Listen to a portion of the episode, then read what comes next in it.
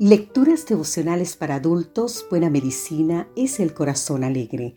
Cortesía del Departamento de Comunicaciones de la Iglesia Adventista del Séptimo Día Gascue en Santo Domingo, capital de la República Dominicana. En la voz de Sarat Arias. Hoy, 26 de noviembre, la confianza en Dios. Leemos en el libro de Jeremías capítulo 17, versículo 7 Bendito el hombre que confía en Jehová, cuya confianza está puesta en Jehová. Se cuenta la anécdota de tres hermanas que en su niñez dormían juntas en la misma cama. Cada noche se cambiaban de sitio para que ninguna de ellas tuviera siempre el borde o el centro de la cama. La madre observó una noche que la más pequeña se acostaba sin hacer una oración ¿No te da miedo meterte en la cama sin orar? le preguntó la madre, a lo que la pequeña inmediatamente le respondió, Hoy no, porque me toca dormir en el medio. Al sentirse flanqueada por sus hermanas, estaba libre de temor.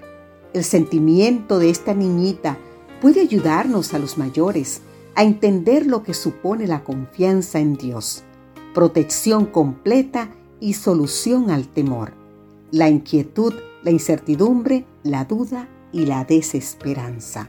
Las personas propensas a la depresión tienden a usar un estilo de pensamiento negativo, exagerando los riesgos e imaginándose en medio de las peores situaciones.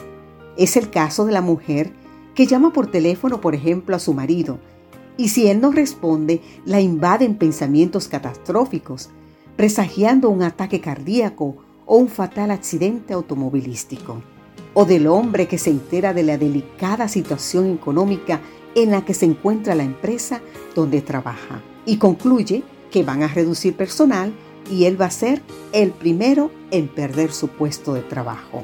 La Biblia es prolífica en mensajes de llamamiento a confiar en el Señor, tal vez porque es una de las grandes necesidades del ser humano.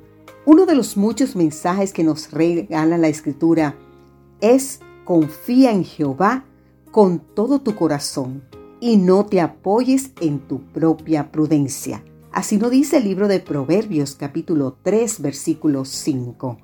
La voz hebrea dinab, traducida como prudencia, también significa sabiduría, entendimiento, conocimiento, sentido, dando a entender que el análisis humano puede ser lógico, evidente y sensato, pero insuficiente. El dolor, el sufrimiento y el sentido de este mundo requieren confianza total y plena en Dios. Confiar en el Padre Celestial es la verdadera vía para prevenir la depresión y escapar de ella. Las circunstancias pueden agravar terriblemente la situación personal de alguien que ya es propenso a la depresión, una enfermedad seria, propia o de un ser querido, la pérdida del empleo, la ruptura familiar, el rechazo, el fracaso profesional o escolar. Querido amigo, querida amiga, si estás acosado por las muchas presiones y preocupaciones, hoy afirma con fe lo que dice el Salmo 56, los versículos 3 y 4.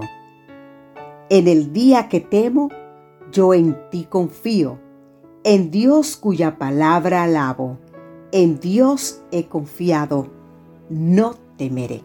Que Dios hoy te bendiga y tú te aferres a esas promesas.